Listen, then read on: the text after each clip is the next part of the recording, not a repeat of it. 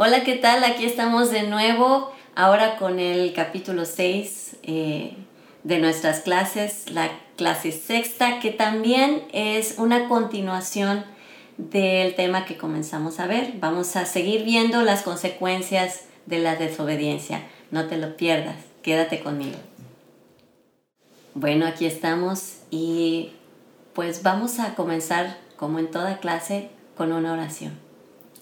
Padre, estamos viendo este tema que tu palabra nos indica que es un tema que está en tu corazón.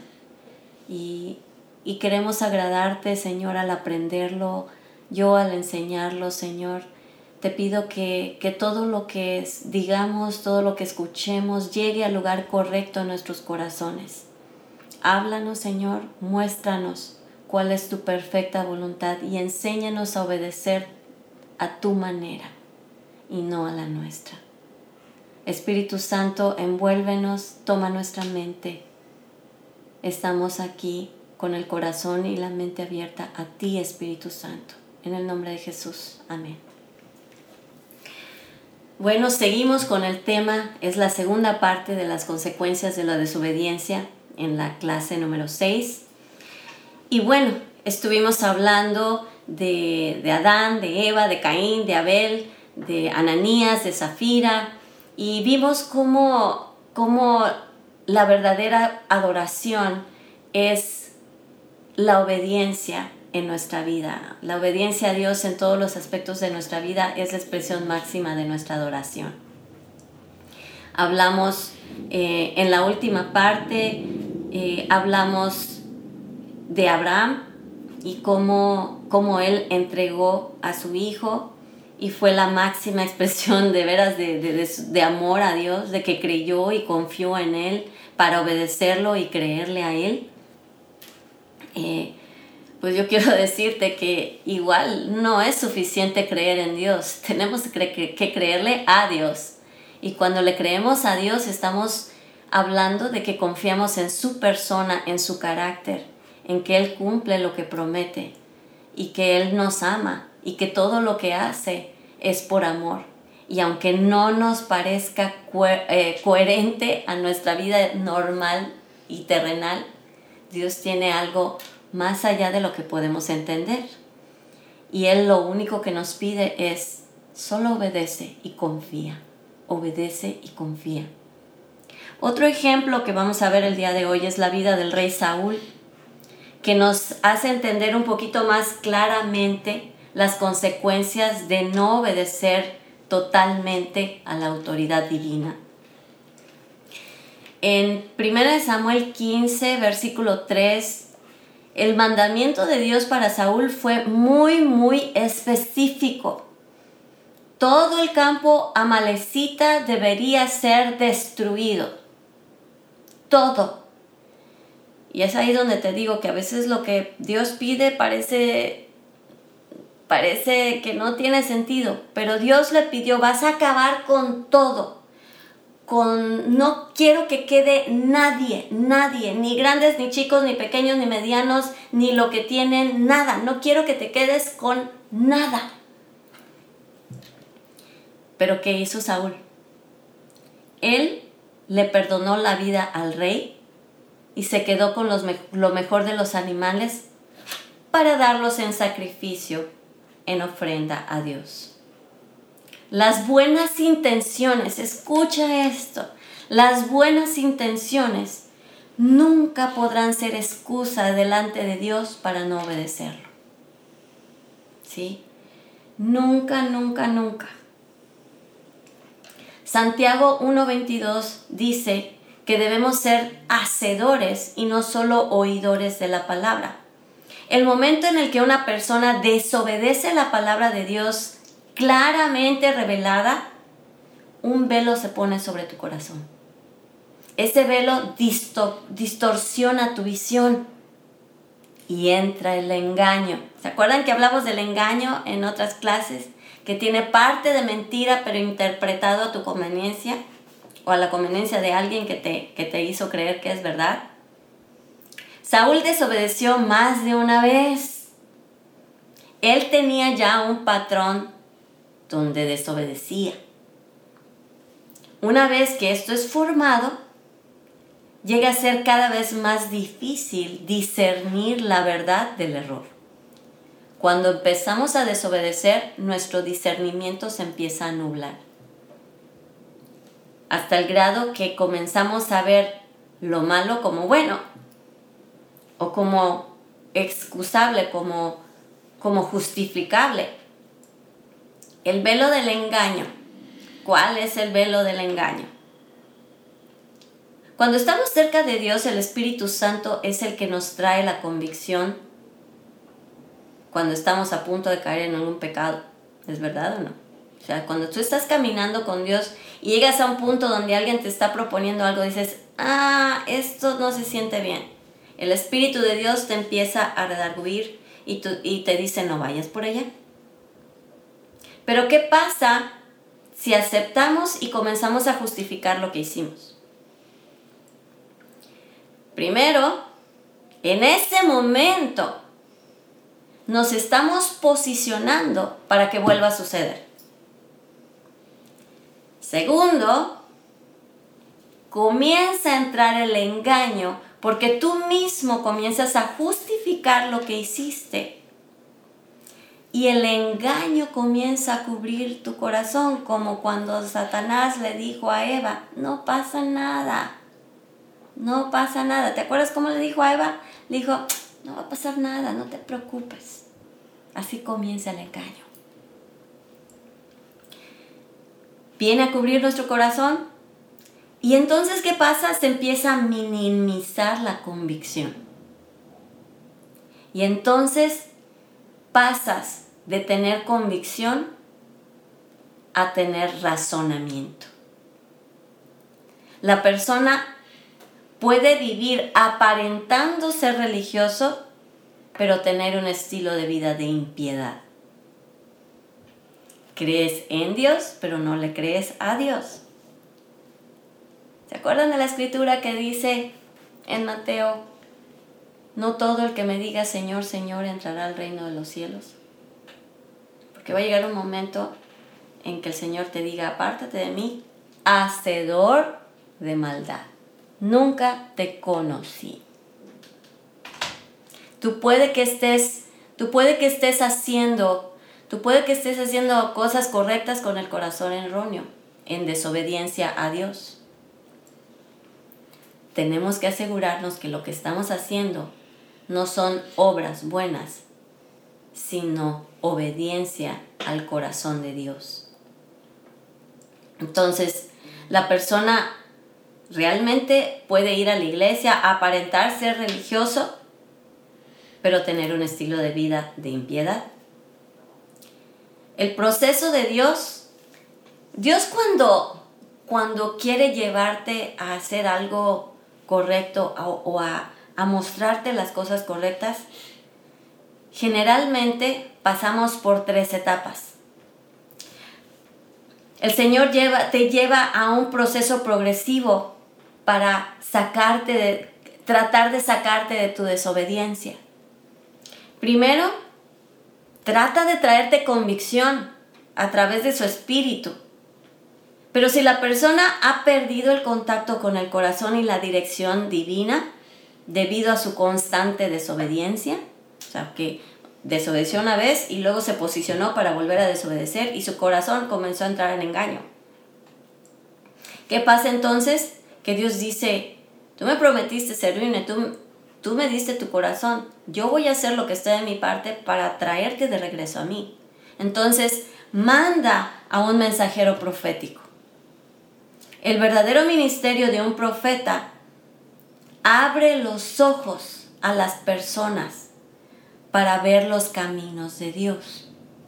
Esa voz profética puede ser el pastor, puede ser tu papá, puede ser tu jefe, puede ser tu propio hijo, tu amigo. Muchas veces los niños, Dios, Dios los usa para decirte algo que tú dices, Dios mío,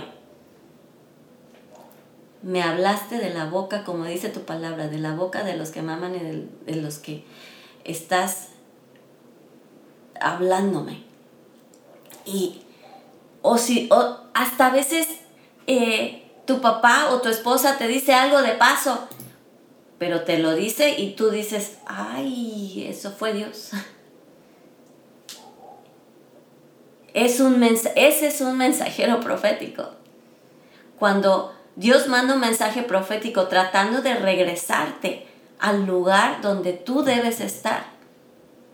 Pero si aún así la persona no presta atención, lo ve pero no le hace caso, entonces Dios ya, su último intento de Dios es alcanzarlos, alcanzarnos por medio, por medio de un juicio. Yo no quisiera llegar al juicio de Dios. En 1 Corintios 11:31 dice, si nos examinásemos a nosotros mismos, no seríamos juzgados. Es lo que dice 1 Corintios 11:31. La palabra juzgados es el término griego que se escribe crino con K, que significa castigar o condenar. El versículo 32 dice, mas siendo juzgados, somos castigados del Señor para que no seamos condenados con el mundo. ¿Cómo juzga Dios y castiga Dios a su pueblo cuando rehúsa la advertencia profética? La respuesta casi siempre viene en forma de dificultades, enfermedades u otro tipo de aflicción. El Salmo 119, 71 dice, bueno me es haber sido humillado para que aprenda tus estatutos. ¿Queremos realmente esperar a que nos llegue esta etapa para sacudirnos y volver a los caminos de Dios? ¿O vamos a escuchar esa convicción que te dice, no es por allá, no vayas, desde la primera vez? Porque si no hacemos caso, entonces Dios te va a mandar a alguien que te va a exhortar para decirte que lo que estás haciendo no está bien. Y si tú te ofendes y lo tomas a mal o no haces caso, o si es tu mamá la que te lo está diciendo, o tu esposo o tu esposa, y dices, ay, ya, ya, ya vas a empezar con tus cosas. Ay, mamá, ya. O empiezas, pero es realmente, no reconoces que es la voz de Dios tratando de traerte de regreso a su corazón. No haces caso, pero en el fondo de ti, tú sabes que lo que te están diciendo es lo correcto. No haces caso, entonces Dios trae alguna calamidad o Dios no es el, el creador de enfermedades, pero cuando, te voy a explicar lo que sucede, cuando tú desobedeces, abres la puerta al enemigo, ¿ok? Tu desobediencia, como dije hace rato, hace, hace un crack en la presa y el enemigo siempre va a estar presionando para entrar. En el momento en que tú pecas desobedeciendo a Dios, Dios está viendo que esa agua está queriendo entrar a tu vida y está diciéndote, tapa eso, cierra la presa, no vayas, no dejes que entre. Pero eso, esa, esa corriente está tratando de entrar a tu vida y Dios está tratando de ayudarte a frenarla, ayudarte a taparla. Pero si tú no le haces caso ni a la convicción, ni al mensajero profético, que puede ser la misma palabra de Dios o las personas a tu alrededor, Dios dice, ok, ¿quieres hacer lo que tú quieres? Como dice Romanos, nos suelta y nosotros comenzamos a pagar las consecuencias de nuestras decisiones. Dios nunca es culpable de las calamidades. Por favor, entiéndelo. Dios solamente dice, pues si ya no quieres nada con la obediencia a mí y lo quieres hacer a tu manera, ahí te suelto. Y el agua que había estado presionando el enemigo viene a robar, matar y destruir. Tarde o temprano los placeres a los que estás cediendo te van a robar, te van a matar y te van a destruir. Punto. esas van a ser las consecuencias. Y no tenemos derecho a enseñarle el puño a Dios culpándolo de las cosas malas que nos pasan cuando lo hemos hecho a un lado cuando trató de hablarnos. Entonces, eh, Dios nunca va a ser el que trae dificultades a nuestra vida. Es más bien que nuestra desobediencia causa que la protección que nos da la obediencia se retire.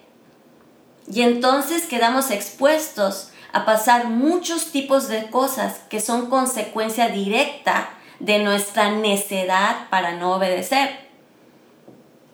Pero recuerda, esta no es la primera opción de Dios. Dios manda convicción y manda profetas antes de llegar a esto. Y entonces, ¿qué pasa con, con, con todo esto? Que nos volvemos esclavos. La desobediencia nos trae esclavitud. El rey Saúl recibió advertencia de Dios, así como también Caín. La rebelión abrió su alma a la influencia de un espíritu que lo controló, que le hizo comportarse de una manera que nunca había adoptado antes. No se arrepintió Saúl no se arrepintió, se justificó. Si tú leas la historia, vas a ver que Saúl va a decir, no, es que, es que el pueblo me lo pidió, el pueblo me hizo hacer y, quiso, quiso hacer lo que hacen los políticos del día de hoy. Hacen lo que el pueblo quiere para recibir la fama, la gloria, el lugar cómodo donde ellos están bien en la tierra mas sin embargo, lo que Dios le pide en el cielo es otra cosa. Este espíritu que entró como presa a la vida, a la vida de Saúl, tuvo acceso legal a su vida. ¿Por qué? Porque Saúl se lo permitió. Recuerden esto, el diablo es muy legalista. Así como les dije hace un momento que hasta el diablo cree y teme, y tiembla. El diablo también se sabe en la Biblia de Génesis, Apocalipsis. Y, y él sabe lo que dice Dios, que son las consecuencias del pecado. Si tú lees Deuteronomio eh, y Levítico, tú vas a ver las consecuencias de la desobediencia. Está escrito. Entonces, ¿qué hace el diablo? El diablo dice, ¿ves a fulanito? este fulanito desobedeció. Tu palabra, Dios, dice esto. La consecuencia del pecado es la muerte. Si él peca, yo tengo derecho a causar muerte. En su economía, en su vida espiritual, en su, en su familia, con sus hijos, en su salud, en su bla, bla, bla. La consecuencia del pecado es muerte, Dios. ¿No eso dices tú? ¿Y Dios qué tiene que decir? Sí, yo lo escribí. Él firmó con su pecado aquí. Aquí tengo su firma. Mira, ahí está su pecado. Entonces yo tengo derecho. Dice la Biblia que el diablo constantemente se presenta delante de Dios a acusar a ti y a mí. Pero cuando Jesucristo dice, él ya se arrepintió y Él ya fue lavado por mi sangre. Él ha venido, aún esta mañana estuvo conmigo y yo lo limpié. Así que, Satanás, tú no tienes poder sobre su vida. ¿Qué está diciendo el diablo de nosotros esta mañana? Estamos teniendo la cobertura de la sangre de Cristo, de nuestra obediencia de nuestra devoción, nuestra entrega a Él, para que Jesús pueda decir, hazte un lado, Él es mío. O está viniendo Satanás a decir, Dios, no puedes hacer nada porque tú, tú mismo lo dices, yo tengo derecho. Y a menos que Él se arrepienta y se humille delante de ti, lo cual no ha hecho, yo tengo derecho. Entonces, el diablo es legalista. ¿Y qué pasó con Saúl?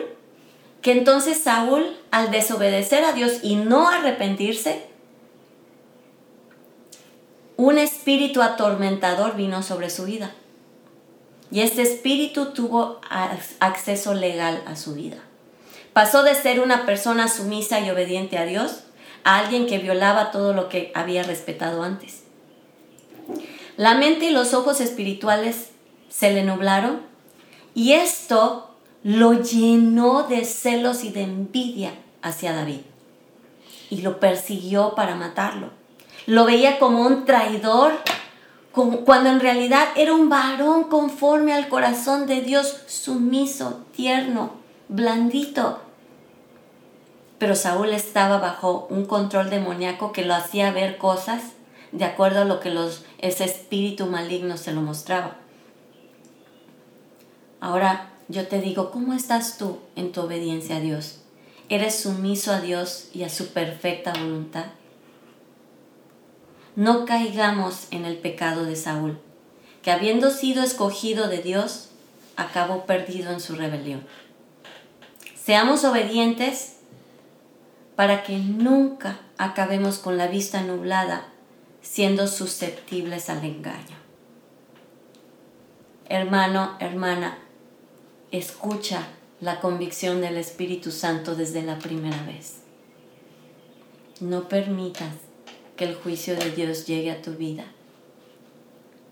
Gózate en tu Creador. Gózate en complacer su corazón.